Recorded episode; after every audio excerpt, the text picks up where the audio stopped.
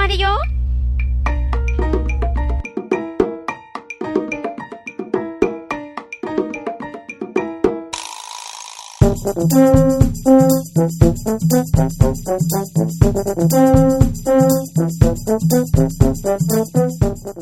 みんな、こんにちは。さあもう12月、クリスマスも近いよね。楽しみなのはクリスマスプレゼントかな？みんなはもうサンタさんにクリスマスプレゼントお願いした？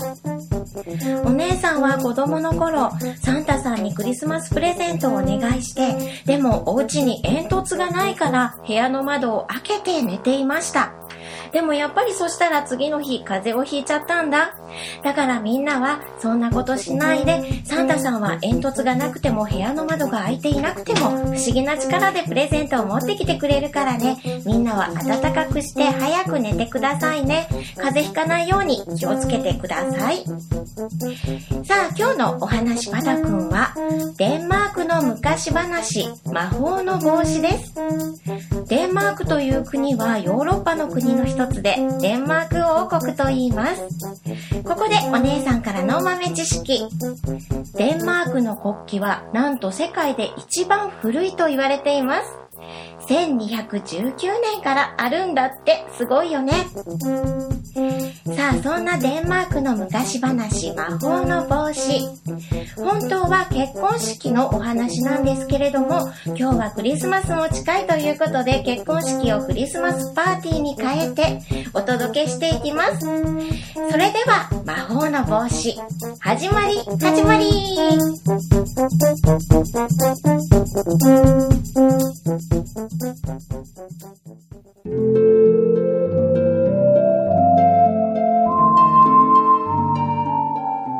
昔々ある年のクリスマスの日のこと。貧しい羊飼いの若者が丘の上からぼんやりと村を眺めていました。おや？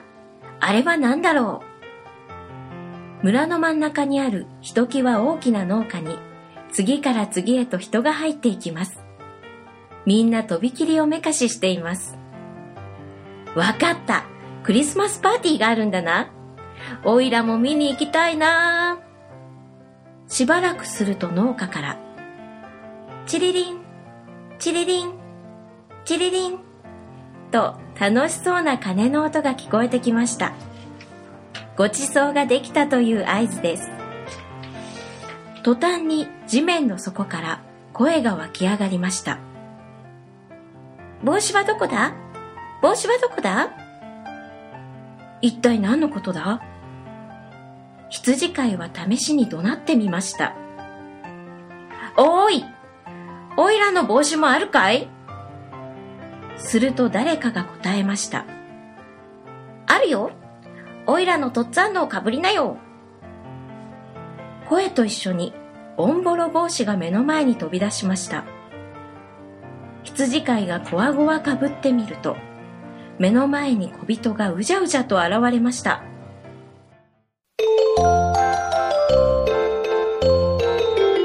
ほいほいごちそうだぞーい小人たちは歌いながら農家に向かって駆け出しました。羊飼いもその後を追いかけました。途中で何人も知り合いに出会ったので、羊飼いは丁寧に挨拶をしました。こんにちは。いい天気ですね。ところが声をかけられた人は目を丸くしてキョロキョロと辺りを見渡すばかりです。変だなぁ。オイラが見えないのかな首をひねっているうちに羊飼いは気がつきました。そうか。こいつは魔法の帽子だ。かぶると姿が見えなくなるんだ。いいぞいいぞ。これでパーティーに潜り込めるぞ。羊飼いは嬉しくなってスキップしながら農家に入っていきました。テーブルにはごちそうがいっぱいです。ところがお客さんがさあ食べようと手を伸ばすと、お皿は空っぽです。あれおかしいな。さっきまで確かにあったのに。あフォークからソーセージが消えた客は大騒ぎです。実はごちそうは全部小人たちが横取りしているのです。羊飼いもたらふく食べました。そうだお母さんにも持って行ってやろう。羊飼いはポケットに食べ物やワインの瓶を詰め込んで家に帰りました。お母さんも大喜びです。でもどうせなら明日の分もあればもっといいのに。羊飼いはなるほどと思い農家と家をせっせと行き来してたくさんのごちそうを運びました。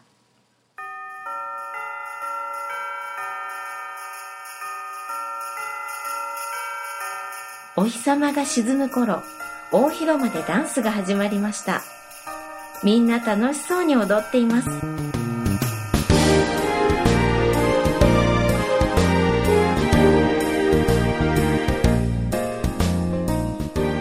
おいらも踊りたいな。羊飼いが前に出て見ていると可愛い女の子たちがくるくる回りながら近づいてきました。女の子たちが音楽に合わせて回るたびにスカートの裾がふわりと広がります。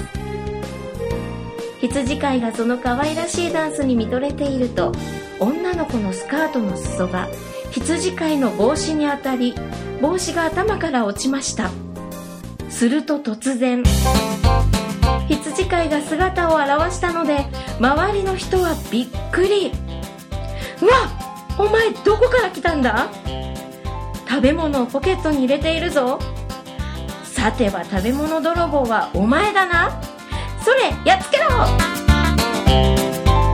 みんなは羊飼いを取り巻くとポカポカと殴りつけました。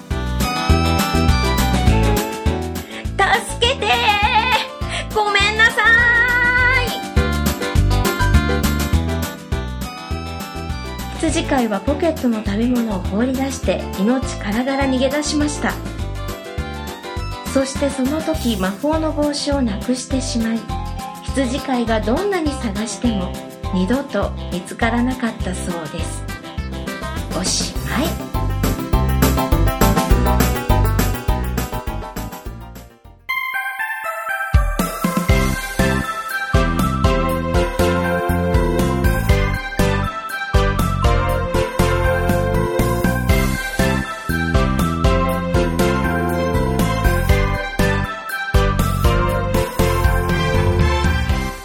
みんな、今日のお話パタくんどうだったかな？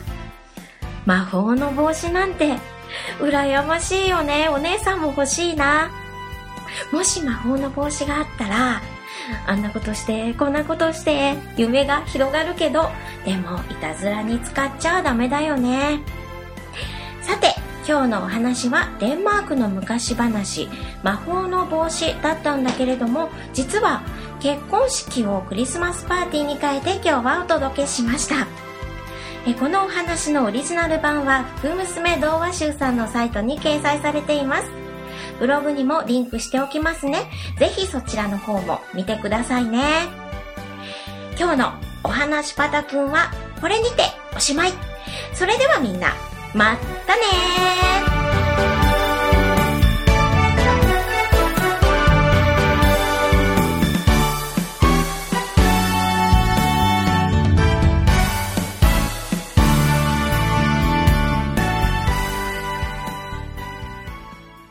今回ご紹介したお話は福娘童話集様のご協力でホームページからお借りしました。